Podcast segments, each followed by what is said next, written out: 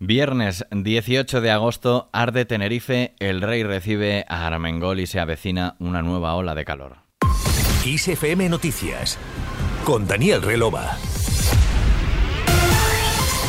El incendio de Tenerife, que afecta ya a cerca de 4.000 hectáreas en un perímetro de unos 42 kilómetros, ha tenido su primera noche de comportamiento normal, con buenas perspectivas en el Rosario. No obstante, preocupa la vertiente norte, donde este viernes se han concentrado los esfuerzos para impedir que el fuego llegue a las viviendas. En total, están actuando cerca de 500 efectivos de la Administración General del Estado, entre la UME, los integrantes de la BRIF y miembros de la Guardia Civil que están siendo apoyados por 10 medios aéreos estatales y 7 autonómicos. Miembros de la Policía Nacional también están prestando labores de apoyo en su ámbito de competencia. Y este viernes el rey ha recibido en el Palacio de la Zarzuela a la nueva presidenta del Congreso, la socialista Francina Armengol, en el encuentro de carácter protocolario y que se celebra siempre que se abren las Cortes en cada legislatura. Armengol ha informado al monarca de la composición del Congreso. Este es el paso previo a la ronda de consultas que Felipe VI mantendrá con los portavoces de los diferentes partidos de cara a proponer un candidato a la investidura. Dicha ronda comenzará el próximo lunes por la mañana con UPN, Coalición Canaria, PNV y Sumar y seguirá el martes con Vox, PSOE y PP. Como en ocasiones anteriores, no estarán los partidos independentistas como Junts, Esquerra, Bildu o BNG. Tras la ronda saldrá el nombre del candidato propuesto a presidir el gobierno, pero el monarca no lo va a tener fácil ya que tanto Alberto Núñez Feijóo como Pedro Sánchez han mostrado su disposición a someterse a la investidura. Aunque la votación de este jueves en el Congreso para elegir a la presidenta y a los miembros de la mesa, donde la izquierda tiene mayoría gracias a los votos de Esquerra y Junts, evidenció las posibilidades de reeditar un gobierno con el líder de los socialistas como presidente y dejó al líder del PP a más distancia de la Moncloa. No obstante, desde Junts avisan, el presidente de la Generalitat, Per Aragonés, desvincula el pacto con el PSOE para la mesa del Congreso de las conversaciones para una posible investidura de Pedro Sánchez.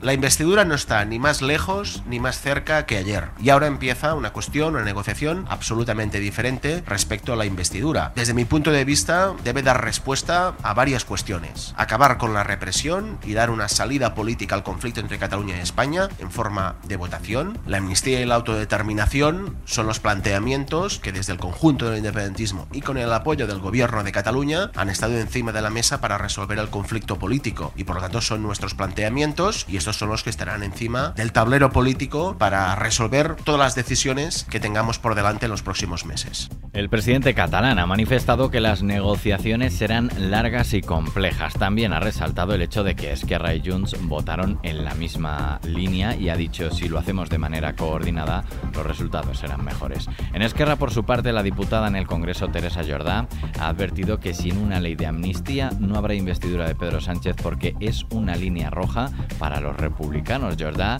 ha afirmado que su partido ya ha hablado con el PSOE sobre este asunto y según ella los socialistas no solo tienen que dejar que se tramite, sino que debe salir adelante, ha dicho.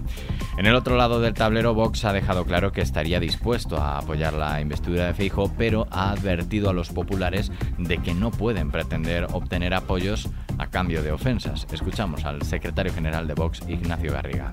Nosotros hemos tenido la mano tendida en todo momento y la sorpresa fue ver cómo el Partido Popular pues no decidió avanzar en ese camino de generosidad, de patriotismo y facilitar un puesto en la mesa del Congreso a nuestra formación política y como ustedes entenderán, lo que no puede pretender el señor Feijóo es obtener votos a cambio de ofensas. Estamos esperando que nos den explicaciones no a nosotros, sino al conjunto de los españoles de qué van a hacer, si prefieren optar por el camino de Murcia o optar por ese camino que ya hemos explorado de manera conjunta y que ha sido muy fructífero en Aragón, en la Comunidad Valenciana, en Baleares. En conclusión, el nombre que proponga Felipe VI se someterá a una votación que solo prosperará de entrada si logra mayoría absoluta del Congreso. Si no dieran los números para una mayoría absoluta, habrá una nueva votación 48 horas después en la que solo será precisa la mayoría simple. Por lo demás, la recién estrenada mesa del Congreso ha celebrado este viernes su primera reunión y se trabaja ya en la conformación de los grupos parlamentarios. El plazo para que los partidos pidan formar grupo finaliza el viernes de la próxima semana y está previsto que la mesa se reúna el lunes 28 de agosto para aprobarlos. Con toda seguridad, Esquerra y Junts contarán con grupo propio a pesar de que por reglamento no les corresponda. Seguimos ahora en clave internacional. El presidente de Ucrania, Volodymyr Zelensky, ha celebrado los anuncios sobre nuevos paquetes de ayuda militar de sus aliados necesarias, según él, para impulsar la contraofensiva ucraniana en el frente este y sobre todo en el sur, donde el ejército ucraniano ha logrado avanzar pese a la resistencia rusa.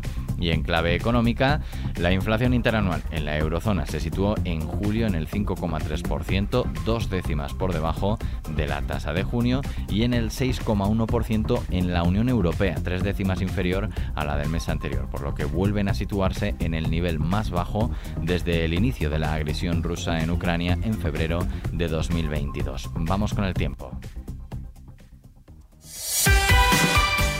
La Agencia Estatal de Meteorología ha confirmado que una nueva ola de calor, la cuarta del verano, llegará el próximo domingo y durará al menos hasta el martes, afectando al cuadrante nordeste y cuencas de los grandes ríos de la península, llegándose a superar los 40 grados en amplias áreas también del suroeste. El sábado se iniciará un ascenso de temperaturas en la vertiente atlántica que se mantendrá y extenderá al resto de zonas de la península excepto el sureste y el Mediterráneo andaluz, donde bajarán el domingo. Se superarán los 36-38 grados en amplias zonas de la mitad sur, zona centro y nordeste e incluso se alcanzarán los 40 grados en puntos del Valle del Ebro y del Guadalquivir. El lunes seguirá ese ascenso térmico de forma ligera en general y podrían superarse los 40 grados en amplias áreas del cuadrante suroeste y nordeste y los 35-37 grados en zonas de la meseta norte y del sur de Galicia. Nos vamos con lo último de Carlos Vives y Juanes.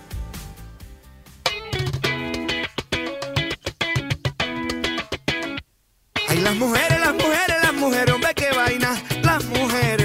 Los cantantes colombianos han lanzado esta canción que lleva por título Las Mujeres. Se trata de un cover del clásico Vallenato de Carlos Huerta y la primera colaboración de ambos que une los ritmos más tradicionales del Caribe con el poder de la guitarra eléctrica. Es además la segunda versión que hace Carlos Vives de esta canción y un adelanto de su próximo álbum. Juanes ha calificado de muy importante trabajar con Vives, quien ha sido una inspiración para él a la hora de trabajar con lo propio, el folclore, para plasmarlo en su música, ha dicho.